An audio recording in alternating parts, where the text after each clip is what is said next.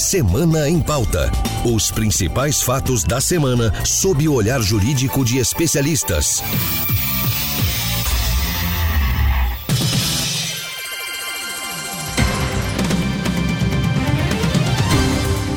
Olá, eu sou Pedro Scartesini e você acompanha agora o podcast Semana em Pauta com a análise jurídica do principal fato da semana. No fim do ano passado, acompanhamos os estragos causados pelas chuvas na Bahia e em Minas Gerais. E o cenário continua caótico em diversas partes do país neste início de ano, devido aos temporais. Nesta semana, mais de 20 pessoas morreram devido a alagamentos e deslizamentos de terra na Grande São Paulo e no interior do estado. Centenas de famílias estão desalojadas. Para repercutir os desdobramentos jurídicos desse assunto, eu recebo aqui no Semana em Pauta a advogada Lourdes de Alcântara Machado, especialista em direito ambiental. Muito obrigada, Pedro. Na outra linha, lembrando que as nossas entrevistas são feitas por telefone por causa da pandemia, tem o doutor Guilherme Justino Dantas, advogado com experiência na área de infraestrutura. Eu que agradeço, Pedro. E para me ajudar a conduzir esse bate-papo, eu vou contar com a participação de Ana Carla Mourão, ela que é apresentadora do Giro pelos Tribunais e de outros programas aqui da casa. Tudo bem, Ana? Tudo bem, Pedro? Obrigada pelo convite e agradeço também aos nossos entrevistados do programa de hoje.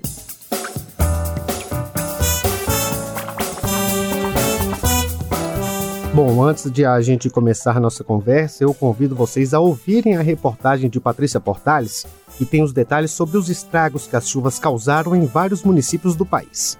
Vamos ouvir. Fevereiro segue com chuvas típicas do verão em boa parte do país. Minas Gerais, Paraná, Santa Catarina, São Paulo, Amapá, Pará, Amazonas e Acre são as regiões que devem receber maior volume de água no mês. O destaque é para a região Sudeste, que terá chuvas no fim de semana. Quem sofre são os cidadãos. No estado de São Paulo, já foram registradas 29 mortes devido a intercorrências relacionadas às chuvas. Ao menos oito são crianças. As vítimas eram moradoras das cidades de Arujá, Embu das Artes, Francisco Morato, Franco da Rocha, Itapevi, Jaú, Ribeirão Preto e Várzea Paulista. Elas estão entre os 37 municípios afetados. Em Franco da Rocha, o deslizamento de terra atingiu casas e deixou oito mortos. Moradores vizinhos se mobilizaram para ajudar na retirada de terra em entulho. Até o fechamento da reportagem, 10 pessoas ainda estavam desaparecidas. Na quinta, quatro casas da Zona Sul desabaram durante uma inundação. Ninguém se feriu. Em Minas Gerais, 194 cidades estão em alerta para chuvas intensas com ventos de 100 quilômetros, além do risco de mais alagamentos e quedas de árvores. Em janeiro, o estado mineiro registrou situação de emergência em 145 cidades. No Rio de Janeiro, o rio Barra Mansa transbordou na quarta, atingindo os bairros de Nova Esperança, São Luís e Boa Sorte. Rádio Justiça, de Brasília, Patrícia Portales. Os deslizamentos de terra assustam a população, principalmente que vive em regiões de morros e encostas. Neste sentido, doutor Guilherme, eu queria que o senhor explicasse quais são os principais problemas de infraestrutura urbana do Brasil, tendo em vista que todos os anos, entre dezembro e janeiro, a gente presencia tantas mortes e pessoas desabrigadas por conta das chuvas no país. Bom, Pedro, é, vamos lá, assim, quando a gente fala em problema de infraestrutura né, é, urbana no Brasil, a gente está falando, na verdade, de problemas que temos é, não só em regiões urbanas, mas também nas regiões de periferia dos grandes centros urbanos do Brasil, que não são tradicionalmente considerados como regiões urbanizadas do ponto de vista de é, avanço civilizatório em questões de moradia, transporte, é, saneamento básico.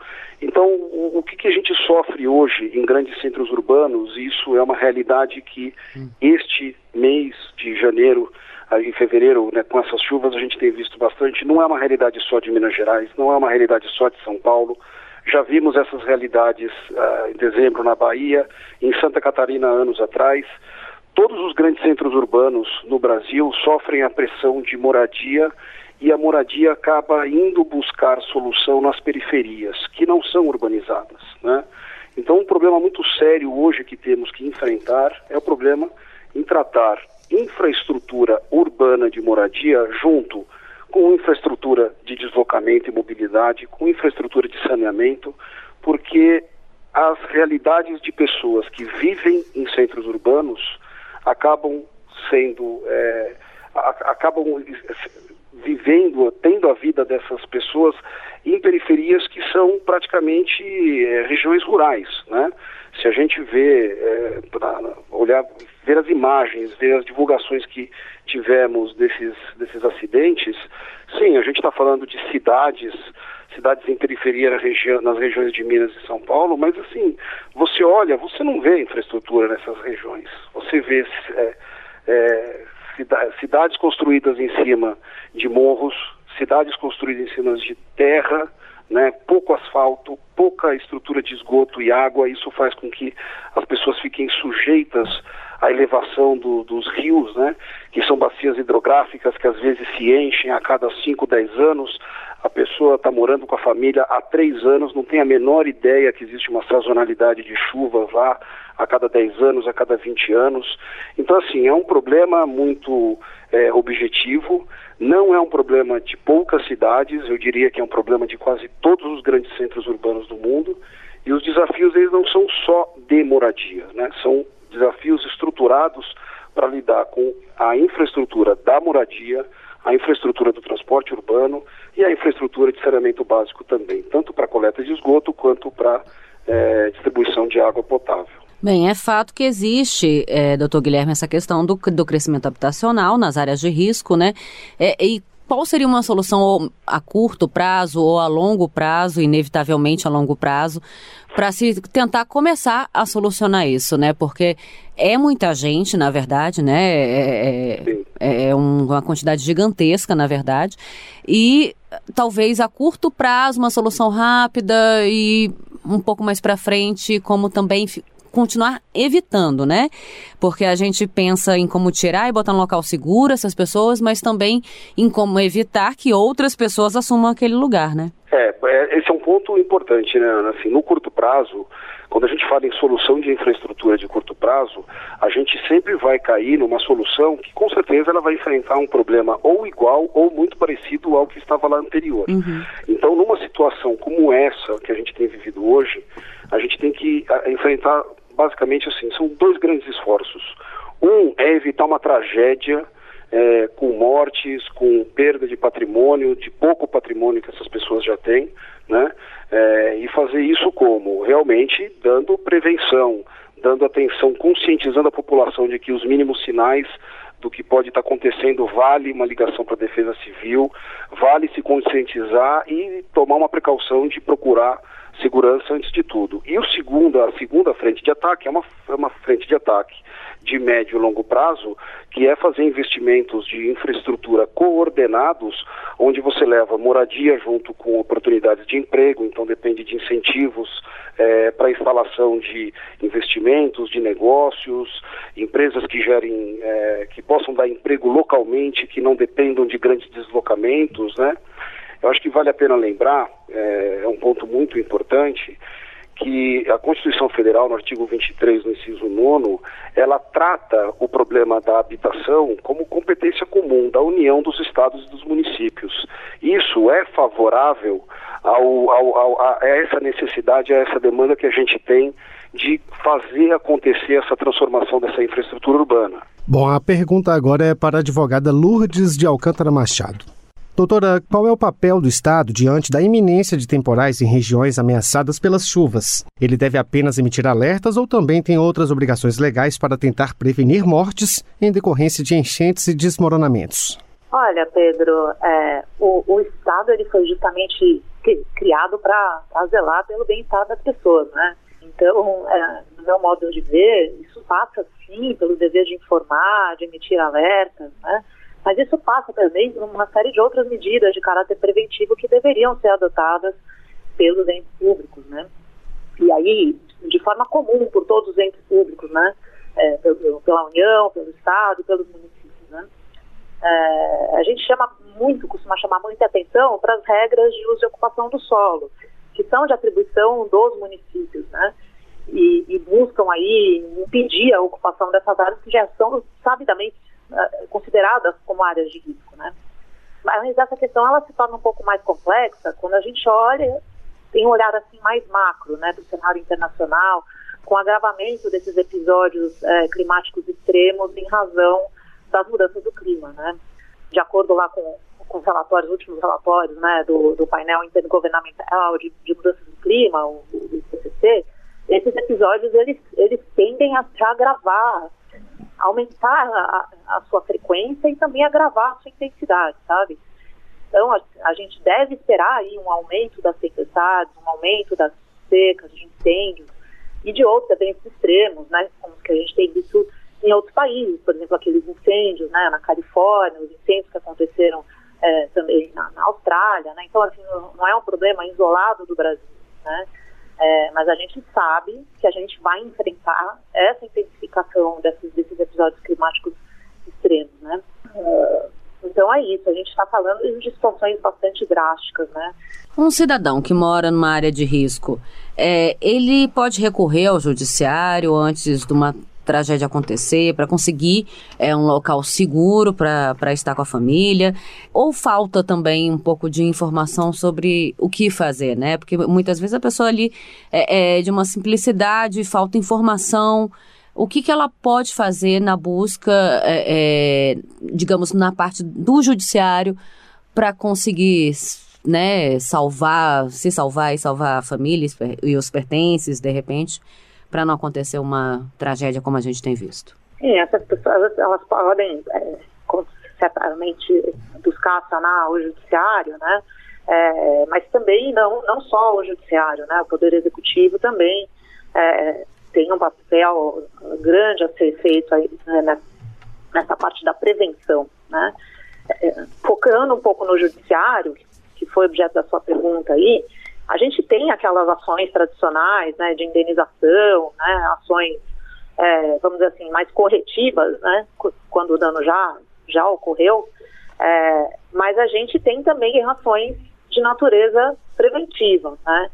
A gente tem observado aí um crescimento muito grande é, nessas ações preventivas, é, que a gente chama do ramo de litigância climática. Né? Trocando em miúdos, os termos jurídicos explicados na linguagem do dia a dia.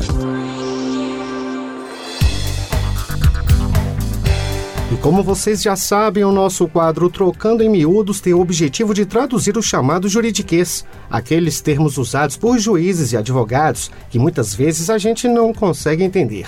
Eu percebi que a doutora Lourdes usou há pouco a expressão litigância climática. Vamos ouvir.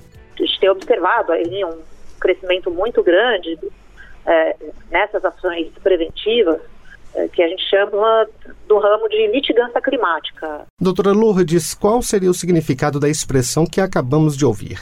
Bom, litigância climática é o nome que a gente dá às medidas judiciais que buscam responsabilizar os governos e as empresas pela falha na adoção de medidas de combate às mudanças do clima que são causadas pelas atividades humanas. Né? Até o momento, a maior parte dessas ações têm sido direcionadas aos agentes estatais, mas recentemente a gente tem visto aí um, um crescimento grande da preocupação das entidades privadas com essa nova tendência, pois tem surgido também ações contra empresas. Segundo um estudo do, do Programa das Nações Unidas para o Meio Ambiente, o PNUMA, existem hoje aproximadamente 880 casos de litigância climática em mais de 25 países. Uh, queria citar aqui eh, o principal precedente que existe, né, o primeiro precedente que inaugurou é, esse conceito de litigância climática foi um processo ocorrido na Holanda, né, que condenou o país a reduzir em 25% as suas emissões de gases de efeito estufa até o ano de 2020, comparado com, com as emissões que ocorriam em 1990.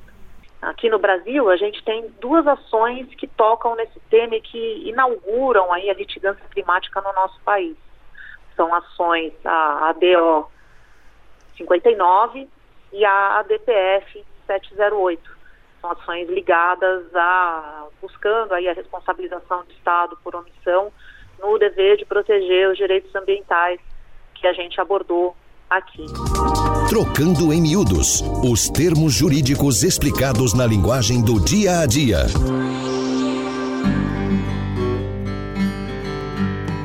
Desde dezembro do ano passado, o governo federal, estados e municípios têm se mobilizado para ajudar a população afetada pelas chuvas na Bahia, em Minas Gerais e agora em São Paulo. Vamos ouvir a reportagem de Ricardo Moreira sobre o que tem sido feito até o momento pelo poder público.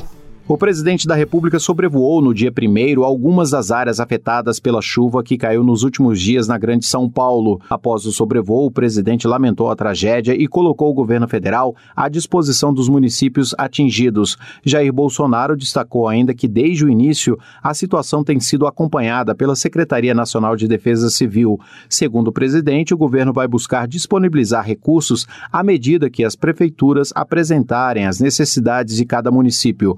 O ministro do Desenvolvimento Regional, Rogério Marinho, que acompanhou o presidente na viagem a São Paulo, disse que a situação é semelhante à enfrentada em outras regiões, como no sul da Bahia e no norte de Minas Gerais. Até o momento, a Caixa Econômica Federal autorizou o saque antecipado do FGTS para 21 municípios da Bahia e oito de Minas Gerais afetados pela chuva. Cada trabalhador atingido pelas enchentes poderá retirar até R$ 6.220. Somente poderão sacar o FGTS os moradores de endereços informados pela Defesa Civil dos municípios à Caixa Econômica Federal. A retirada poderá ser pedida por meio do aplicativo FGTS até 14 de abril. Mais informações podem ser obtidas no site da Caixa ou pelo telefone 0800 726 0207. 0800 726 0207. Rádio Justiça de Brasília, Ricardo Moreira. Acabamos de ouvir na reportagem, Dr. Guilherme, algumas ações feitas pelos governos para tentar minimizar os estragos causados pelas chuvas. Além da liberação de verbas, quais medidas estruturais poderiam ser adotadas pelo Estado e pela sociedade para tentar diminuir os problemas causados pelos desmoronamentos e alagamentos? Bom, vamos lá, Pedro. É, eu acho que é, é essas, essas medidas mais urgentes, né, de liberação de verbas são, é, são mais simples, não são fáceis, né, mas são mais simples de serem tomadas. E você tem também que admitir em algum em, em alguma medida que mesmo com algum avanço, mesmo que a gente progrida bastante com a nossa infraestrutura urbana, a gente vai conviver durante muito tempo pela, pelo perfil que a gente tem até do nosso país, ser um país tropical, né? É, a gente vai conviver com chuva. Existe um levantamento do IPEA, é, muito recente, é, que 43% dos desastres naturais do mundo eles acontecem, é, com, eles derivam de enchentes, de alagamentos, né? O Brasil tem uma estimativa de que 3 a 5 milhões de pessoas vivem em áreas de riscos é, relativos a cheias e inundações. Então, assim, é muita gente e é um percentual muito grande da população mundial e é um risco que vai existir sempre, independente é, de termos uma situação precária ou nem tão precária. Então, assim, o Estado tem que estar preparado, sim, para poder é, fazer sistemas de drenagem mais eficientes em infraestrutura de, de, de bacias, é, manter, preservar e incentivar o aumento de florestas em margens de rios, porque isso comprovadamente diminui o volume de enchentes. Né? A sociedade como um todo, não só o Estado, mas o cidadão, tem que reduzir o volume de lixo que é jogado é, na rua, que é jogado nos rios, que é jogado nos córregos, porque isso sim dá problema é, nos sistemas de drenagem, isso faz com que tenhamos mais enchentes.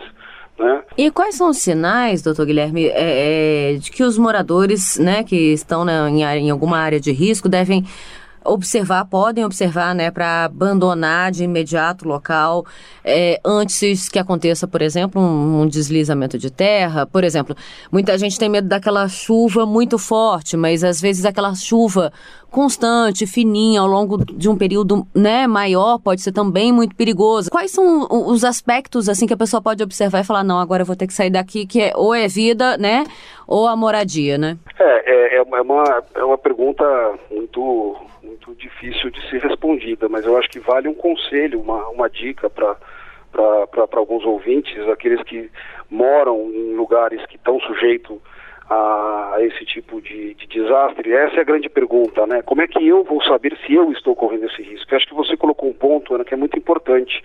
Não é só a chuva forte em cima da minha casa que me coloca em risco, uhum. porque muitos dos acidentes acontecem por baixo do solo. Né? Então, às vezes, não está chovendo forte em cima da minha casa, mas está chovendo forte na cabeceira de um rio que tem uma captação de uma adutora que está passando embaixo do meu bairro.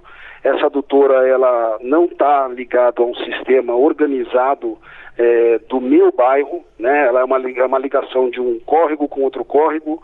É, então, ali eu estou numa área de ocupação que não tem inteligência de saneamento e drenagem, tem um vazamento nessa, nessa adutora, por exemplo, desaba o solo e eu não vi a chuva para me assustar. Então, assim, uma recomendação e uma dica sempre é as pessoas quando estão ocupando áreas é, que são irregulares ou que não estão devidamente urbanizadas ou que, tá, ou que já escutaram no passado ter tido um problema, ainda que seja um passado longo, há 10 anos atrás, há 15 anos atrás, há 20 anos atrás, tem uma história de tragédia ou de um desastre, essa pessoa deve sim entrar em contato com a Defesa Civil. O telefone da Defesa Civil é 199, se não me engano, em todo o território nacional e faz, eh, se apresenta, pede uma ajuda. A Defesa Civil tem esse serviço, né? De deixar a segurança, não só a segurança física, mas a segurança moral também do cidadão, né? Eu quero saber se eu estou numa região, estou inseguro, né? Pede uma visita da Defesa Civil, do Corpo de Bombeiros, ou até fala com algum líder de comunidade, mas assim, não espera o sinal ficar tão grave e tão sério, porque nesse agravamento que você vai ficar sujeito a um acidente. Doutora Lourdes, e qual seria o papel do Ministério Público e da Defensoria Pública diante dos registros de enchentes em várias regiões do país? Olha, Pedro, é um papel, eu diria, substancial, né? muito importante, tanto o papel do Ministério Público como o papel da Defensoria Pública. Né? É, a gente tem aí um número muito altíssimo, né? muito expressivo, uh, se não me engano, um número de, de 5,8 milhões de pessoas, né, em moradias de baixa renda aqui no Brasil, né? Então, um número muito expressivo e a defensoria pública ela se ocupa justamente de defender o direito é, das pessoas que não, não têm condições de, de arcar com um advogado, né? Então, ela tem um papel, eu diria, muito importante, né, na atuação contra essas é, situações de enchentes e é, é, buscando também a obtenção de auxílios e de indenizações das populações afetadas, né? Já o papel do Ministério Público é um papel de fiscal da, da lei, né, que a gente diz, né? Ele é, é na verdade, um ente que tem é, legitimidade para iniciar medidas judiciais contra quem quer que seja, né? Contra uh, aqueles poluidores ou aqueles entes que, que causam um dano que pode chegar a essas pessoas, né? sejam eles danos de natureza né, de, de, é, decorrentes das chuvas, mas é, como também outros tipos de dano. Né? Doutora, numa situação de desmoronamento, é possível, então, mover uma ação pública contra o Estado é, e, de repente, até Agora, uma, uma dúvida também: se houve uma iniciativa né, de, de moradia numa área de risco, até de uma empresa privada, como é que, que fica essa questão? Olha, é possível sim, né? O tipo de ação, às vezes é uma ação civil pública, e as, as, mas, mas podem ser outros tipos de medida judicial, né? Nós temos aí uma, uma vasta gama dentro do, do direito é, brasileiro, né? É, prevendo ações que podem ser usadas nesse, nesses casos. Né? Então, a ação civil pública é uma delas, temos também as ações populares, temos ações é, individuais, é, ordinárias de indenização, ações coletivas. Quem vai definir o tipo de ação é justamente a entidade que possui a legitimidade para ajuizar essa ação, né? como é o caso da Defensoria e do Ministério Público que a gente estava falando agora há pouco. Né? Na agenda uma reflexão sobre os avanços da Agenda 2030 da ONU.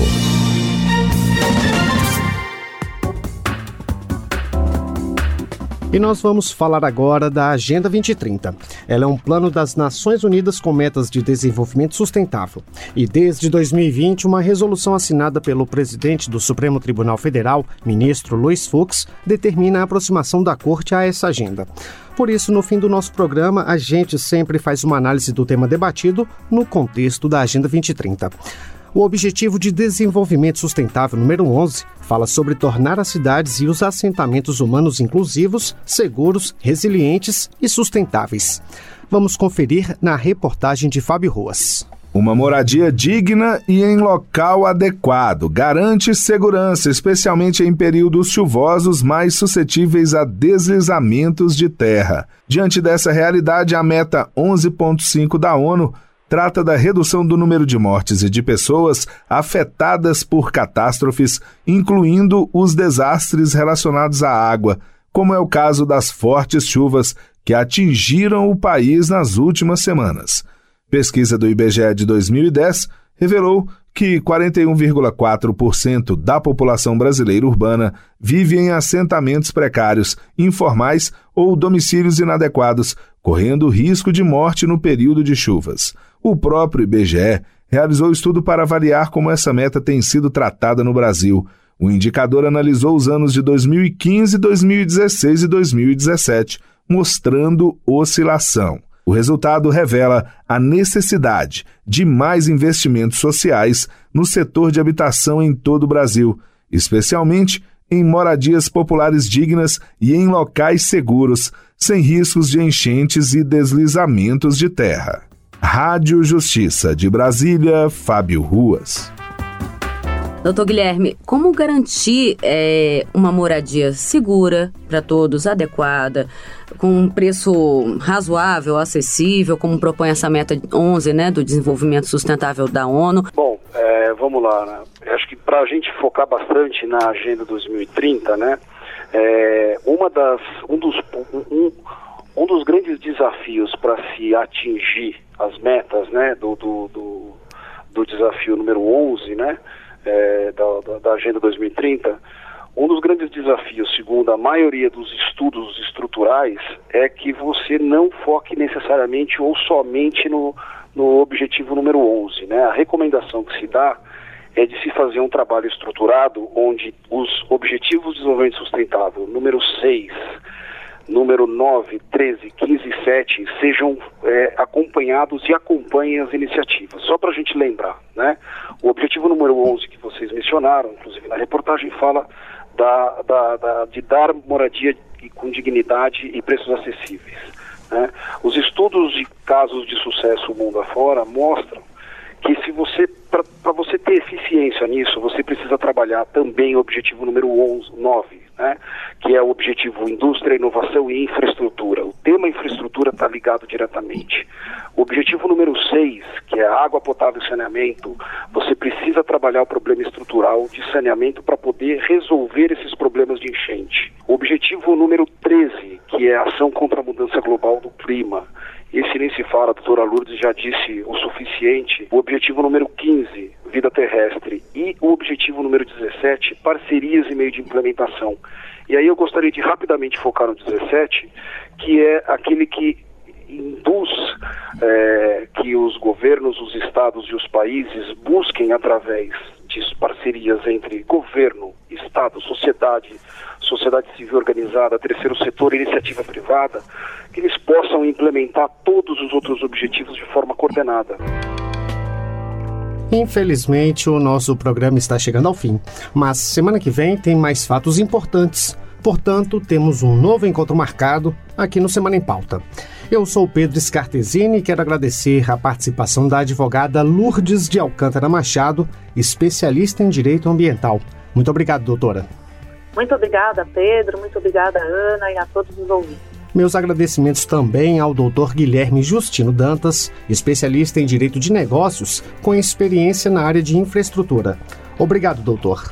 Eu que agradeço, Pedro. Muito obrigado, Ana. Meus cumprimentos à doutora Lourdes e a todos os ouvintes e os votos de melhores dias para aqueles que foram afetados aí por essas tragédias e essas enchentes.